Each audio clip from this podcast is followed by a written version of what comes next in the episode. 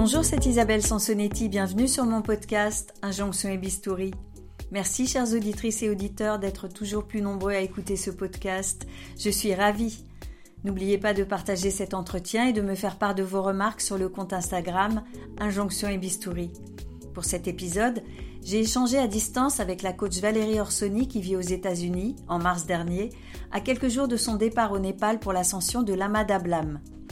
La fondatrice du site Le Bootcamp que j'ai souvent interviewé pour le magazine Elle s'est préparée durant des mois pour gravir ce sommet de plus de 6800 mètres. Arrivée à 6100 mètres, la sagesse l'a finalement conduite à redescendre, mais elle n'a pas dit son dernier mot. Ensemble, nous parlons activité physique, corps canon et discipline. Micro.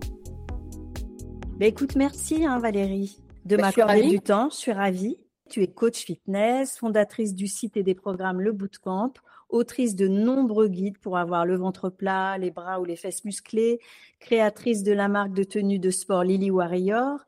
Je t'ai d'ailleurs maintes fois interviewé pour le L, notamment sur les petits exercices qu'on peut caser dans sa vie quotidienne. Ces dernières années, tu as enchaîné les challenges sportifs et notamment la conquête de sommets. Tu t'apprêtes d'ailleurs à tenter l'ascension, si j'ai bien suivi, de l'Ama Dablam hein, dans l'Himalaya. Ça fait quand même euh, 6812 mètres. D'où te vient cette envie de transmettre et cette énergie? On a l'impression que rien ne t'arrête. Alors déjà, effectivement, merci pour la présentation. Alors, rien ne m'arrête, c'est c'est à tel point puissant comme, euh, comme expression que chez Lily Warrior, on a fait un t-shirt en bouteille de plastique recyclée où il y a écrit Unstoppable dessus, Ah, voilà. ce qui veut dire euh, rien ne m'arrête. Et c'est même plus loin parce que si on parle anglais, able, ça veut dire être capable. Donc là, ça veut dire je suis même pas capable de m'arrêter. Euh, et ça, je pense que ça vient de plusieurs origines. Alors, il y en a qui me disent que c'est génétique, peut-être, mais je pense surtout que ça se cultive euh, mentalement, physiquement, et aussi dans l'assiette. Euh, manger les bons aliments donne l'énergie, euh, savoir bien dormir, gérer son stress donne de l'énergie. Et après, l'envie de transmettre, ça, je ne sais pas d'où ça vient, mais depuis toute petite, j'adorais partager tout ce que j'avais, euh, tangible ou intangible. Donc ça, c'est pas nouveau, je dirais.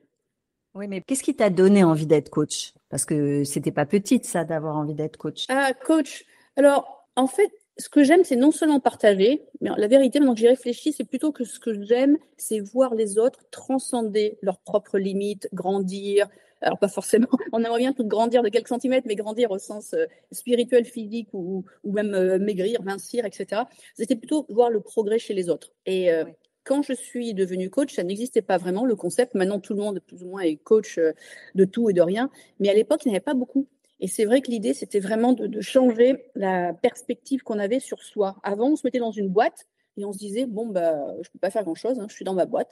Et l'idée d'avoir un coach, euh, au sens noble du terme, c'est de se dire, bah non, ma boîte, je vais l'exploser et je vais faire autre chose. Et je peux non seulement faire autre chose, mais je peux rester moi-même et rajouter une corde à mon arc. Je ne suis pas censée faire qu'une chose. On est quand même des êtres humains, on a plusieurs ni- niveaux de pensée. On peut être comme toi, euh, journaliste, on peut être podcasteuse, on peut être chef d'entreprise, tu peux faire des marathons et puis aussi ouvrir une boulangerie. Enfin, il n'y a, a pas de limite. Et ce que tu aimes justement dans cette idée de transmettre, c'est que les femmes puissent trouver ou retrouver un corps dans lequel elles se sentent bien, être bien dans leur peau en fait.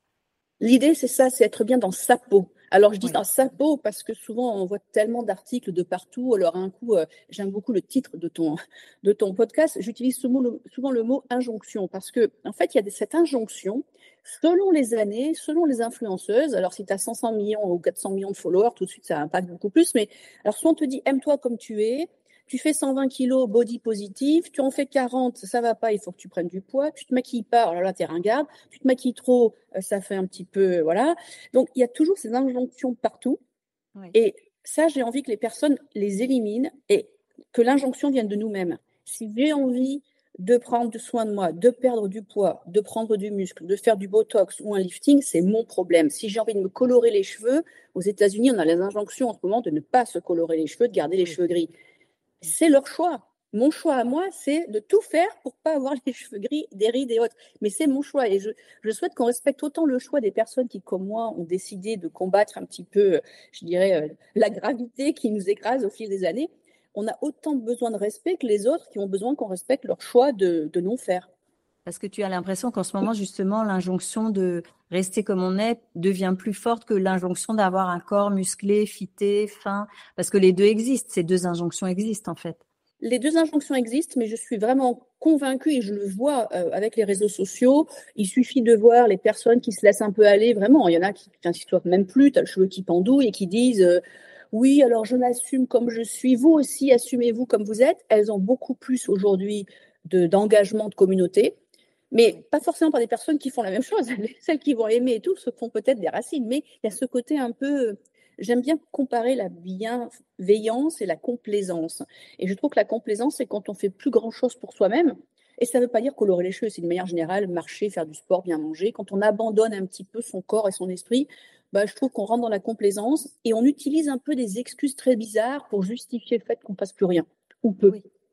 Après, c'est vrai qu'on sait qu'il y a des gens qui se soucient plus du regard des autres que, que d'autres. Il y a des gens qui vraiment, franchement, sans faire d'efforts, ça, ils sont pas très, comment dire, motivés pour s'occuper de leur apparence physique. Ils sont sur d'autres, peut-être sur d'autres choses, sur euh, sur une spiritualité, sur, enfin voilà, ils trouvent. Enfin, c'est vrai qu'on a le droit aussi de, de laisser un peu de lâcher prise aussi sur son corps oui sur le lâcher prise, mais non sur son corps, parce que être bien foutu, pour employer un terme simple et cru, c'est pas être canon, être canon en maillot de bain sur la plage, c'est aussi parce que un dos en bonne santé, ce sont des abdos toniques, parce que des cuisses toniques, c'est des jambes qui tiennent le corps, parce que des bras qui sont forts, ce sont des épaules protégées. Donc je pense qu'il faut arrêter de faire une différence entre je fais du sport pour être canon et c'est super vain comme approche et alors non, moi je suis dans la spiritualité, j'ai lâché prise, je fais plus rien, je marche vachement vaguement 3000 pas par jour. Non, si tu fais ça, tu, insultes ton corps, tu n'en prends pas soin et l'enveloppe charnelle qui la tienne, elle va pas durer longtemps. Donc j'aime bien qu'on arrête aussi de, dissocier les deux et de penser que les cervelés qui se fait un corps canon ne peut pas être dans la spiritualité et vice versa. Donc en fait, pour toi, c'est quoi un corps dans lequel on se sent bien? Comme tu l'as dit au début, je fais des montagnes euh, intenses. Celle qui arrive n'est pas la plus haute de l'Himalaya, elle ne fait que 6800 mètres. C'est une des plus techniques, par exemple. Très dangereuse, enfin très très. Il euh, faut vraiment être au point. C'est pas juste tiens, je vais aller la faire. Eh ben, c'est ça. Ouais, c'est ça, avoir un corps fort pour moi. C'est un corps qui te permet d'atteindre tes rêves. Si ton rêve, c'est de jouer avec ton enfant et de pouvoir courir avec lui au parc, il faut que ton corps t'accompagne, que tu ne sois pas, on va dire, en tellement mauvaise santé cardiovasculaire ou surpoids que tu sois obligé de rester sur un banc à le regarder. Si tu as envie de faire comme moi des montagnes, traverser l'Atlantique à la rame ou je ne sais pas, n'importe quel projet que tu puisses avoir ou traverser Paris à pied, eh bien, c'est ça, avoir un corps bien. Après, tu peux avoir, comme moi, j'ai aussi un objectif, j'ai envie de me sentir canon en maillot de bain. Ça, c'est complètement de la vanité, mais on n'est pas des animaux, même si je le dis tout le temps, on a quand même une partie humaine. Et donc, toute personne qui me dit le regard des autres ne m'importe pas, se ment. Ça n'existe pas. Même si tu t'habilles avec un sac à patates le matin, tu l'as choisi ton sac à patates. Il était peut-être gris ou noir, tu avais choix entre deux, tu as fait un choix et c'est conscient. Et je ne croirais jamais personne qui me dit non, moi non, je ne fais pas attention. C'est faux. Et alors, tu te prépares comment pour euh, cette expédition? Tu vas rire, mais terrible. dans ma liste, j'ai produit de beauté d'expé parce que je sais qu'on a c'est très lourd donc euh, tu sais, tu peux pas porter tout. Mais en priorité j'ai mon petit truc de reconstitution de la peau le soir c'est tout petit des petits échantillons que j'emmène. C'est un peu mon obsession parce que ça abîme vraiment hein, quand tu es dans le grand froid. Quand j'ai fait l'Antarctique à moins 40 par exemple pendant plusieurs semaines la peau euh, souffre j'ai eu des, des gelures. Donc la première chose que je regarde c'est la brosse l'huile pour mettre dans les cheveux et la crème et bien sûr la protection solaire. En termes d'entraînement, c'est très lourd, c'est tous les jours. Euh, je vais dans, je tire un pneu. Euh. Alors, les Françaises me disent toutes, oh, si je faisais ça chez moi, on m'internerait une folle qui tire un pneu dans la rue. Et je leur dis, ici, mais on se fout du regard des passants qui passent. Si c'est bon pour toi, tu le fais et tu t'en fous si on te juge Et en plus, où j'habite, à San Francisco, franchement, la nana qui tire un pneu, c'est la moins folle de toute la population. Donc, personne ne regarde.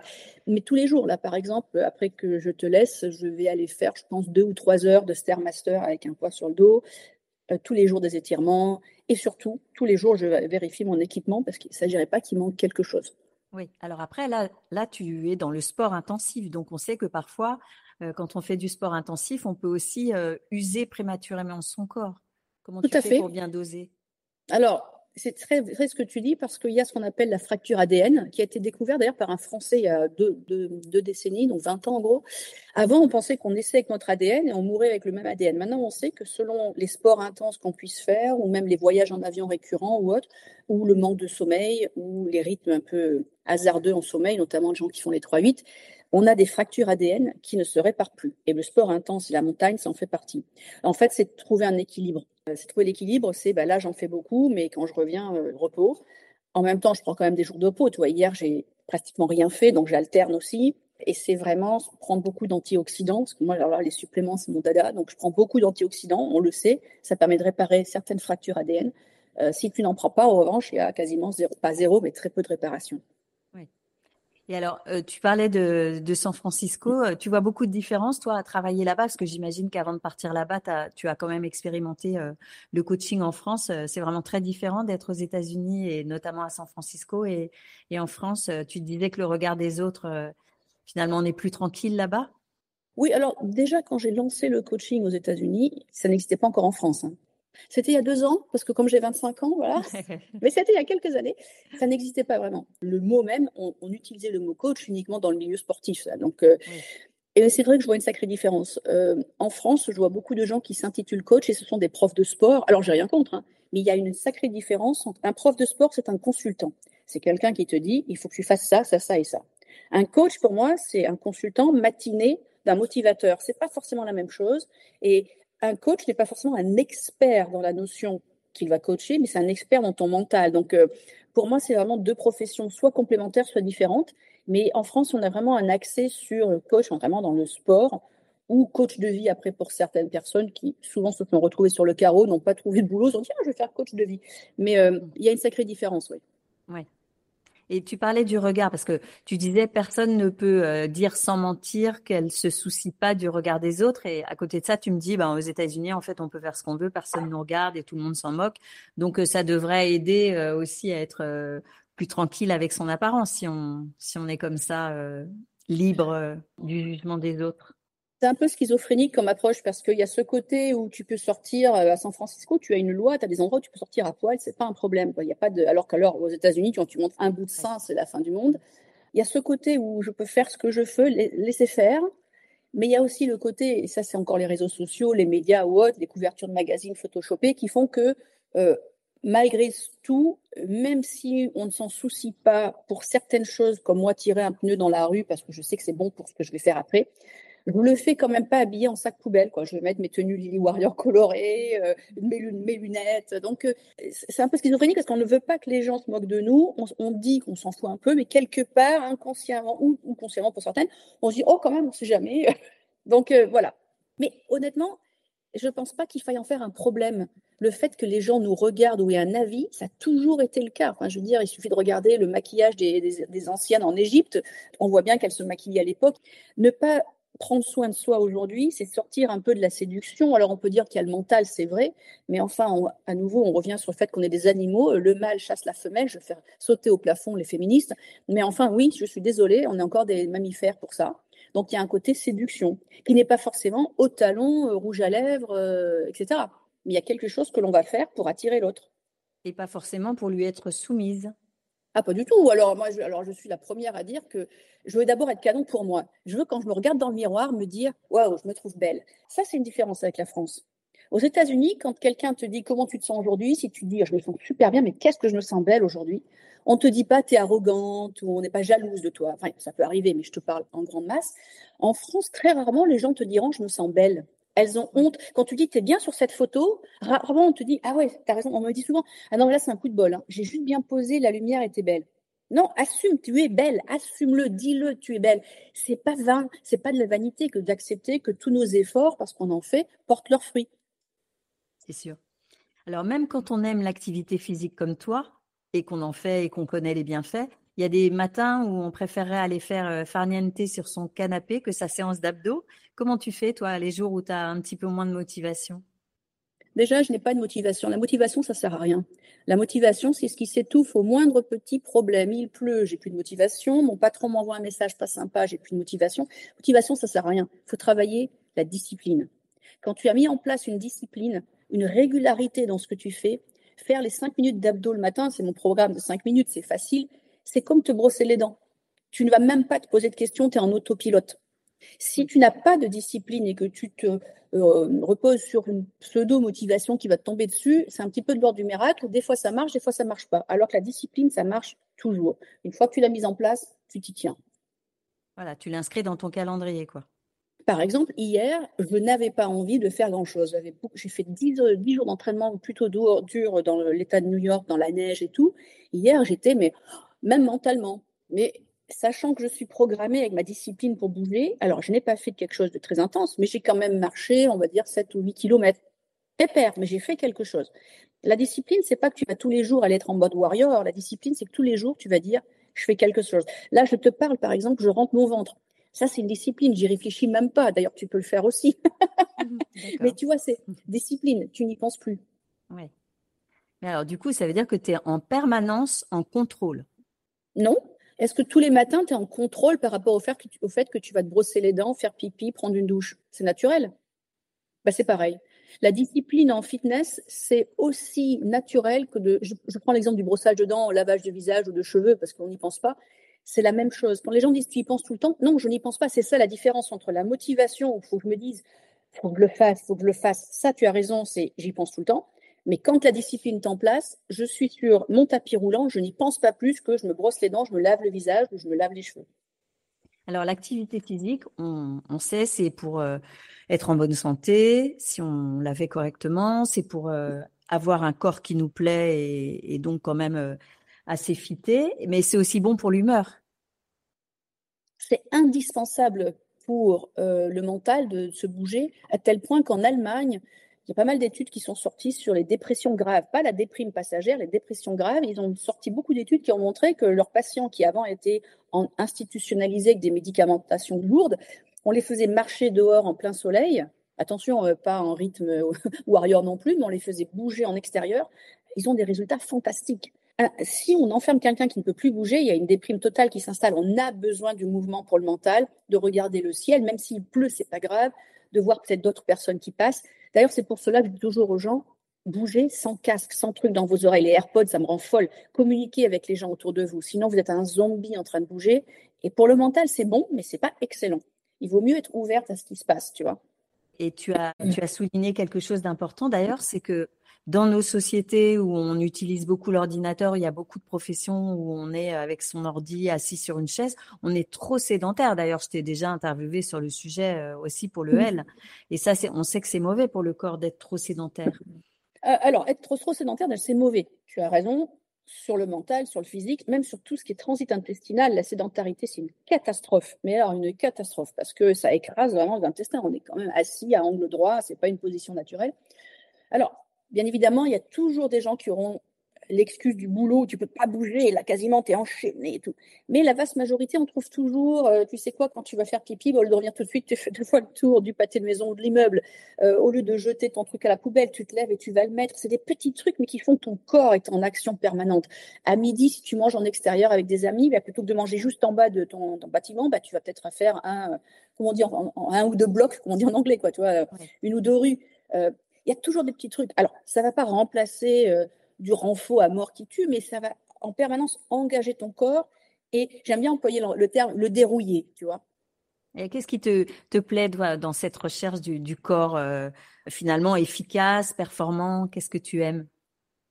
Ah, tu sais, je suis née avec des problèmes, euh, puisqu'on on se voit toutes les deux, tu as des problèmes osseux qui font que j'ai, depuis toute bébé, j'ai toujours eu très mal aux articulations, j'avais des rhumatismes juvéniles, j'ai toujours eu pas mal de problèmes de santé. Et je me suis rendu compte du pouvoir, non seulement des suppléments dont je parle souvent, mais aussi de l'activité physique. Je n'ai jamais pu faire de pompe de ma vie jusqu'à l'an dernier, tellement j'avais mal partout. Je n'ai jamais pu faire de montagne jusqu'à il y a sept ans, parce que les premières, je les ai même faites avec des attelles aux chevilles que je n'ai plus maintenant. Donc, euh, mmh j'ai vu à quel point on peut, et ça c'est le biohacking, hein, je suis une fan du biohacking, j'ai vu comment on pouvait renverser le jeu de cartes génétiques qui nous avait été donné à la naissance, c'est absolument mais monstrueusement euh, powerful, comment puissant. Mm. Et donc je me, dis, mais quand je vois les gens qui font rien, en fait, je me dis, mais quel gâchis, mais vous avez vu tout ce que vous pouvez faire. Donc c'est aussi ça la transmission, c'est de me dire, gâchez pas le temps. Quoi. Oui, mais alors on t'admire et on se dit, oh là là, mais elle fait tellement de choses, nous jamais on fera le dixième, euh, comment on peut s'y mettre, quoi ben, le dixième, c'est déjà très bien. Déjà, je fais d'autres choses. Enfin, je veux dire, il y a 24 heures dans une journée, je ne m'entraîne pas 24 heures, mais euh, j'ai souvent très mal. Et donc, les gens me disent, mais comment tu fais quand tu as mal? La semaine dernière, par exemple, j'ai attrapé il y a quelques années le chikungunya en Tahiti, et j'ai pas de bol, j'ai l'aversion qui reste avec toi à vie, un peu comme la malaria, des ah fois ça arrive.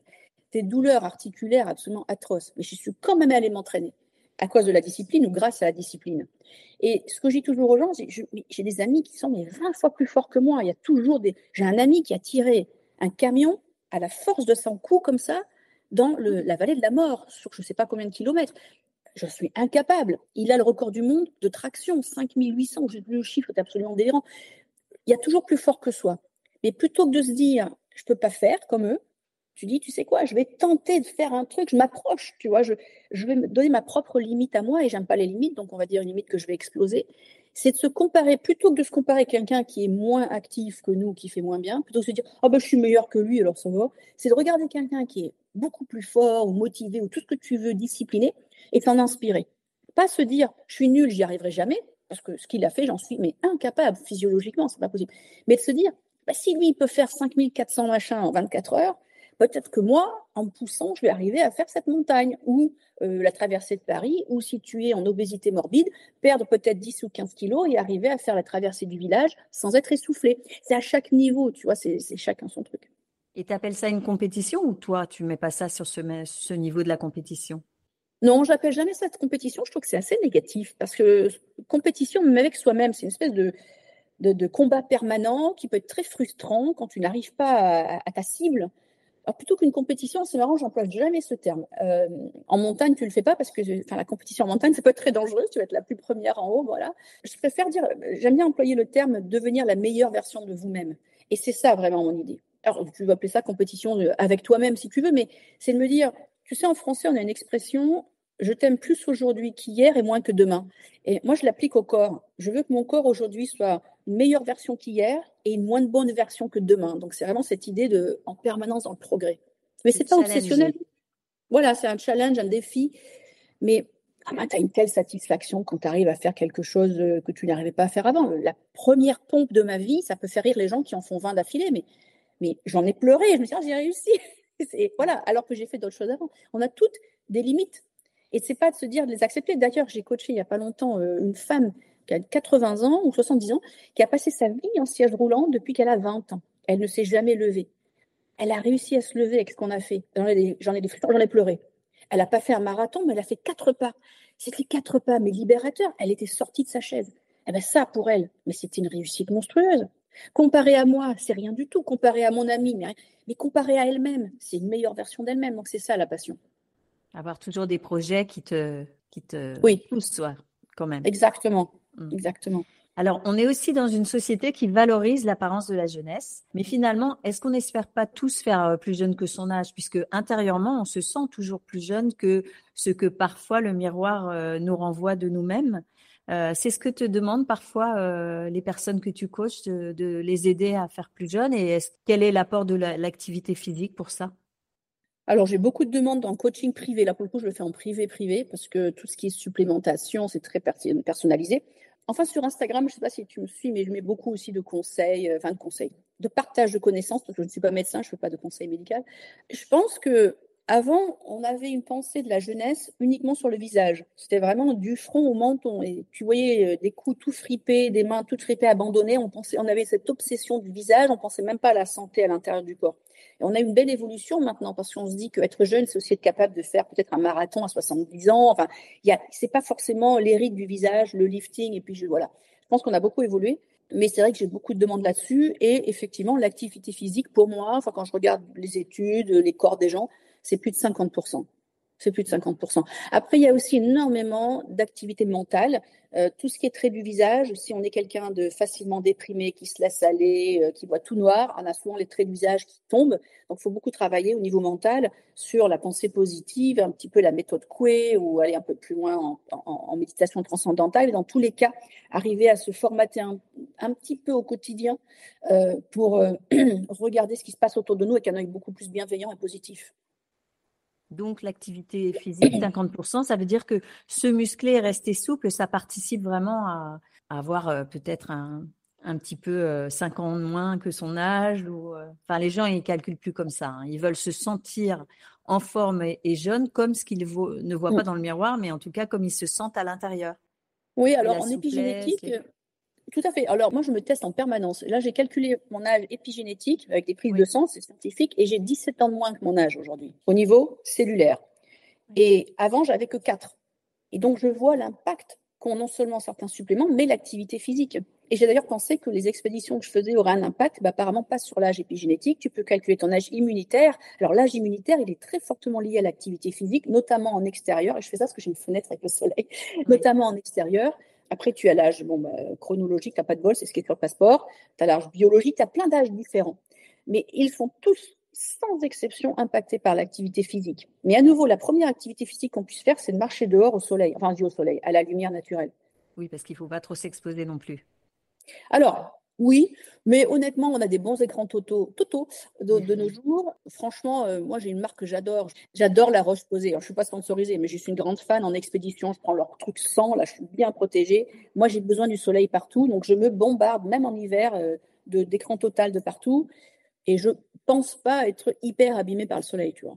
Mais alors, tu as parlé qu'on peut faire un lifting, on peut faire des injections et tout ça. Ça veut dire que ça peut être complémentaire, euh, forcément, euh, l'activité physique et le recours à des traitements, puisque mon, mon podcast s'appelle Injonction et bistouri. Mmh. Tu as déjà envisagé de faire des choses ou est-ce que tu feras des choses un jour ou est-ce que tu as envie d'en parler ou pas d'ailleurs? Moi, je fais des choses depuis que j'ai 25 ans. Alors, j'ai pas de honte, je ne cache pas, j'ai aucun tabou là-dessus. J'ai jamais compris. La France, c'est un des pays où il y a le plus d'injections euh, de Botox au monde, après le Brésil et peut-être l'Italie, et personne n'en fait. C'est un petit peu comme le magazine People que personne ne lit, mais tout le monde achète. Ça me fait un peu rire. Non, moi, j'ai commencé le Botox à 25 ans. Alors, j'ai pas de honte à le dire. Je n'ai jamais fait d'intervention chirurgicale de lift. Pas que je dénigre les gens qui le font, mais chacun fait ce qu'il veut. Mais je n'ai jamais vu de bons résultats naturels quand les gens font un, lifting complet. Les yeux grands ouverts, ça tire de partout. En revanche, ce que j'ai vu vraiment de très beau, c'est beaucoup d'amis font par exemple la chirurgie, la blépharoplastie, euh, le cou, euh, un petit peu les pommettes. En fait, finalement, c'est quasiment un lifting complet, mais par bout, ce qui fait que je pense que le chirurgien a le temps de prendre un peu euh, la température, comme on dit en anglais, de voir comment ton corps réagit à certaines chirurgies. Et je trouve que là, il y a des bons résultats. À titre perso, je n'en ai jamais fait. Je ne dis pas que je le ferai jamais, mais jusqu'à présent, je le sentais, j'en sentais pas vraiment le besoin. En revanche, euh, alors là, euh, rien que ma routine au quotidien est quand même plutôt euh, intense et je fais des soins, enfin, je fais mon botox religieusement, mais que deux fois par an parce que je veux laisser mes muscles actifs entre deux injections. je fais beaucoup de ulthérapie, thérapie. Je fais de la radiofréquence, mais je la fais une fois par an de manière officielle dans un institut et après tous les deux jours à la maison avec un appareil. je fais beaucoup de choses. Ouais. Et la cité hyaluronique, tu en fais aussi? Alors non. non? Ben, en fait, non, parce que j'ai déjà des bonnes joues. J'en fais pas là. J'en ai fait une fois il y a très longtemps dans les tempes, parce qu'en fait, visuellement, une tempe qui se creuse, c'est une tempe qui, c'est un visage qui a l'air plus vieux. Mais en fait, non. Là, ce que j'ai fait en revanche, c'est sur mon, comment ça s'appelle ça, le buste, le décolleté. Alors, je fais deux choses. Euh, chez Lily Warrior, on a des patchs de silicone infusés. Alors, je dors avec euh, tout le temps et c'est vrai que j'ai zéro ride ici. Les gens me demandent quand tu fais. Et une fois tous les trois ans, j'injecte du Sculptra. Je ne sais pas si ça existe en France. Oui, oui, si. Voilà, ça marche super bien. Enfin, franchement, je fais ça tous les trois ans. Et pour le coup, je fais ce qu'on appelle du micro-botox. C'est 200 micro-injections dans le cou. Euh, je fais pas mal de petits trucs comme ça, en fait. Je suis convaincue, et d'ailleurs, même beaucoup de dermatos ou de, médecins, enfin de chirurgiens esthétiques le diront, c'est quand même plus facile de, traiter une peau qui est en bonne santé qu'une peau qui ne l'est pas. Et une peau en bonne santé, c'est une peau qui est bien hydratée, pardon, bien euh, irriguer, etc. Et tout ça, ça vient aussi du sport. D'ailleurs, on dit bien, j'ai fait du sport, j'ai de bonnes mines. Il n'y a pas de secret. Ça fait venir le sang, ça fait venir les nutriments, etc. Donc, on en a besoin. Et alors, parfois, l'activité physique, euh, c'est aussi complémentaire des chirurgies euh, au niveau du corps. Car, car, on sait très bien de toute façon que si on veut aller faire une opération au niveau du ventre, par exemple, c'est quand même mieux d'avoir des abdos car le résultat sera plus durable et peut-être plus optimal si on fait de la gym. Il y a d'autres exemples comme ça où c'est bien de rester tonique ou d'entretenir ses muscles avant d'aller se faire opérer? Tout à fait. Et alors, non seulement cela, mais j'ai déjà rencontré des personnes qui, alors qu'elles prenaient soin de leur corps avant une chirurgie, ont fini par ne plus faire la chirurgie. Oui. Très simplement, par exemple, la cryolipolyse, tu sais, où on, capture la graisse et puis on la congèle un petit peu. Eh bien, dans ces certaines situations de cryolipolyse, les personnes se disent bon bah avant d'aller faire ça, je vais quand même prendre soin de moi. Elles se rendent compte de l'impact positif que ça a de faire du sport, de bien manger, etc. Puis elles se disent tu vois finalement plutôt que de dépenser, je sais pas combien ça coûte en France, mais 3 ou 4 000 euros, eh ben je vais prendre soin de moi. Puis avec cet argent-là, je me célébrerai mon nouveau corps peut-être à Djerba ou je ne sais pas où à Tahiti. Et en France comme euh, aux États-Unis, puisqu'il paraît que c'était la mode lancée par euh, Kim Kardashian, il y a eu aussi euh, donc toute cette mode d'augmenter les fesses. Alors on sait qu'augmenter les fesses en gym c'est compliqué quand même pour se faire des fesses très très musclées. Et en même temps, je me dis toujours, mais pourquoi on n'essaie pas euh, de commencer par la gym plutôt que d'aller faire des chirurgies qui, euh, là, pour le coup, sont plus risquées? Alors les chirurgies, effectivement, c'est très important. Autant l'augmentation des sangs, on peut dire ce qu'on veut sur les, les prothèses, il y en a qui sont moins bonnes et autres, mais c'est relativement bien maîtrisé autant les augmentations au niveau des muscles glutéaux, mais c'est une catastrophe. Il y a vraiment beaucoup de problèmes là-dessus. Alors que en fitness, il suffit entre guillemets d'en faire tous les jours, de se reposer de temps en temps, mais d'en faire régulièrement. Moi, j'ai sorti des programmes qui ne durent que 8 minutes. Fesses bombées en 8 minutes par jour. Tu n'es pas obligé de te dire je vais faire une heure de gym que pour les fessiers. Après, ça dépend si tu veux un fessier harmonieux ou plutôt des fois il y en a qui sont plutôt qui sortent de l'harmonie. Ça c'est un choix. Euh, pour faire ça, en général, il y a un moment où le corps a ses limites et il faut faire une intervention. Mais si tu veux rester dans un côté harmonieux, même très musclé, si tu en fais tous les jours en utilisant des bons poids, tu auras des résultats. Il y a quand même au niveau de la morphologie, il y a, il y a quand même des gens qui ont des fesses déjà plus galbées que d'autres. Donc avec le sport, on ne peut pas non plus atteindre n'importe quel physique puisqu'on a déjà son physique de base. Alors, on a un physique de base, oui. Cela dit, j'ai souvent dit comme toi pendant très longtemps, et j'ai rencontré une amie qui est sur les réseaux, qui s'appelle Fitness Christine, et qui s'est mis, qui était toute mince, elle est vietnamienne à la, vietnamienne à la base, toute mince, pas du tout musclée, vraiment on dirait le petit, petite poupée. Et elle s'est mise à faire du, du, bodybuilding pour être après sur les plateaux, tu sais, faire ses défilés, etc. Et quand tu vois l'avant-après, tu te dis, non, en fait, moi, je pensais qu'on avait beaucoup de limites, mais on en a beaucoup moins que ce qu'on pense. Donc, effectivement, tu as des, des, corps plus longilines que d'autres et autres, mais en termes de prise de masse musculaire, on peut vraiment modifier. Maintenant, c'est vrai qu'on a des gènes et certaines, origines euh, euh, de, gènes font que tu auras des fesses beaucoup plus rondes que si tu viens de, de, certaines autres cultures. Mais tu peux vraiment quand même fondamentalement modifier. En tout cas, ce que tu peux faire, c'est ne pas avoir la fesse pendante. Ça, c'est corrigeable sur tout le monde. Si tu as la fesse qui pendouille, tu peux la faire remonter. Après, la faire devenir énorme, pas forcément, mais en tout cas, elle pourra prendre un bon galbe. Oui, parfois. Alors euh, après, l'haltérophilie, c'est autre chose parce qu'on sait qu'il y a aussi des prises de produits ultra protéinés, tout ça. Parfois, c'est pas forcément que le poids. Que, Alors elle, je sais qu'elle a rien pris parce qu'elle est euh... donc je sais qu'elle a rien ah pris, mais effectivement, d'autres personnes dans ce milieu euh, prennent énormément de choses, c'est clair. Mais elle a rien pris, c'est pour ça qu'elle est restée une catégorie qui reste encore féminine. Elle n'est pas devenue une vraie haltérophile, mais elle est la preuve, quand je la regarde avant-après, je me dis waouh, elle a pu vraiment modifier fondamentalement sa forme. Alors, on croise parfois des personnes qu'on estime transformées, voire défigurées par un recours excessif aux injections ou au bistouri. Mais est-ce que c'est pas une question de goût finalement? Parce que c'est vrai qu'on est toujours en train de voilà de, critiquer. Parfois c'est enfin c'est un sport chez certaines personnes, on va dire. Mais est-ce que c'est pas une histoire de goût? Parce que chacun peut faire ce qu'il veut avec son corps finalement. Oui, alors le problème qu'il y a avec ça, c'est que quand on se regarde dans le miroir, même si on n'aime pas ce qui nous a été fait, après plusieurs jours, ça devient une norme. Et ce nouveau nous, ce nouveau moi, me plaît. Parce qu'on est, programmé comme ça. C'est très rare qu'on ne se plaise pas après un moment quand on a fait ses injections. Il y a aussi des fois un refus de la vie de l'autre. Mais euh, du coup, des fois, on se dit Ah, mais non, mais c'est pas assez, je veux aller plus loin. Et donc, euh, c'est vrai que c'est pas aussi simple que ça. C'est vrai que parfois, c'est pas mal, c'est de voir une photo avant et maintenant et de les mettre côte à côte. Et là, on se dit, ah oui, quand même, j'ai beaucoup transformé mon visage. Est-ce que c'est bien ou pas? Mais si on n'a pas la, photo de référence et qu'on se regarde au quotidien, on va finir par l'accepter, le trouver normal. Ce que les autres vont trouver choquant nous paraîtra être la Et la seule façon de s'en rendre compte, c'est la photo et des amis qui nous veulent du bien, pas la personne qui va se moquer, mais qui va, tu sais, euh, je pense que tu y allais un petit peu fort sur euh, les lèvres, là, un petit peu canard, mais quelqu'un qui ne fera pas méchamment, quelqu'un qui te, qui te veut du bien, quoi. Est-ce que ça t'est déjà arrivé de dire à une amie, justement, oula, peut-être que tu pourrais lever le pied? Parce que c'est pas facile à dire non plus. Alors, euh, non, alors j'ai une amie euh, qui n'est pas hyper proche, mais suffisamment pour qu'un jour, elle me demande mon avis pour faire quelque chose d'autre. Et en fait, elle avait le teint, tu sais, quand tu fais trop de certains traitements euh, de resurfaçage de peau, tu as le teint qui devient cireux et blanc. Ça fait vraiment statut de cire du musée Grévin. Et elle avait ce visage un petit peu quasiment zombiesque, blanc et tout. Et elle me dit, je crois que je vais refaire un, traitement euh, blue light, je ne sais plus comment ça s'appelait. Et je lui dis, tu sais, honnêtement, je pense que regarde-toi bien, compare-toi à moi, pas que je sois mieux que toi, mais regarde ta peau par rapport à la mienne, tu es vraiment cireuse. Ta peau, elle a besoin de se reposer. Là, elle a été tellement agressée, il lui faut au moins 18 mois pour se refaire. Après, ça se répare. Hein. Mais en fait, elle était tellement dans le mouvement, euh, elle ne se voyait pas que. Donc, je lui dis gentiment, elle l'a pas mal pris, elle a attendu quelques mois avant de faire quelque chose. Si c'est dit avec bienveillance, toi, c'est pas un jugement, c'est juste quelque part euh, plutôt de la bienveillance. Oui, parce que le problème avec ces histoires d'injection et d'injonction sur l'âge, il y a des femmes qui finissent par toutes se ressembler. Parce que c'est vrai que pour enlever des rides, il faut par exemple gonfler les pommettes pour tirer sur les sillons nasogéniens. Enfin, à force, on finit par perdre sa singularité. Est-ce que ça peut arriver aussi avec le sport, tout le monde les mêmes exercices?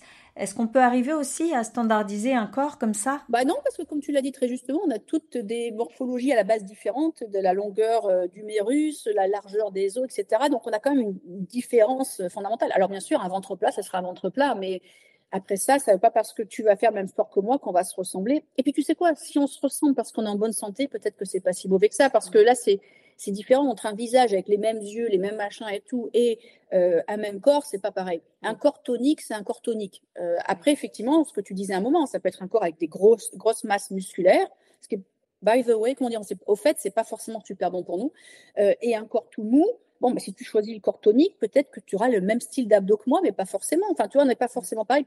En général rarement à poil dans la rue, donc très peu de gens le sauront. En revanche, le visage, tu as raison, si tout le monde se coiffe pareil, fait la même injection et tout, mais on a quand même des formes au niveau osseuse complètement différentes. Moi, les gens pensent que je fais des injections de joues parce que j'ai bien les bonnes joues. Pas du tout. Et je pense que j'ai des copines qui en font, qui elles ont presque les mêmes joues que moi. Et je me dis, tiens, c'est marrant. Et donc, je pense qu'on ne va pas vraiment toutes se ressembler. En revanche, quand les liftings sont ratés, ce dont je te parlais à un moment où tous les traits sont tirés et la personne fait vraiment pas du tout réussi, bah, sur Los Angeles, tu en vois quand même beaucoup et tu te dis, oh là là, elle a fait un lifting raté. cest le truc, il ne fait pas naturel. Et tu en as quand même beaucoup comme ça.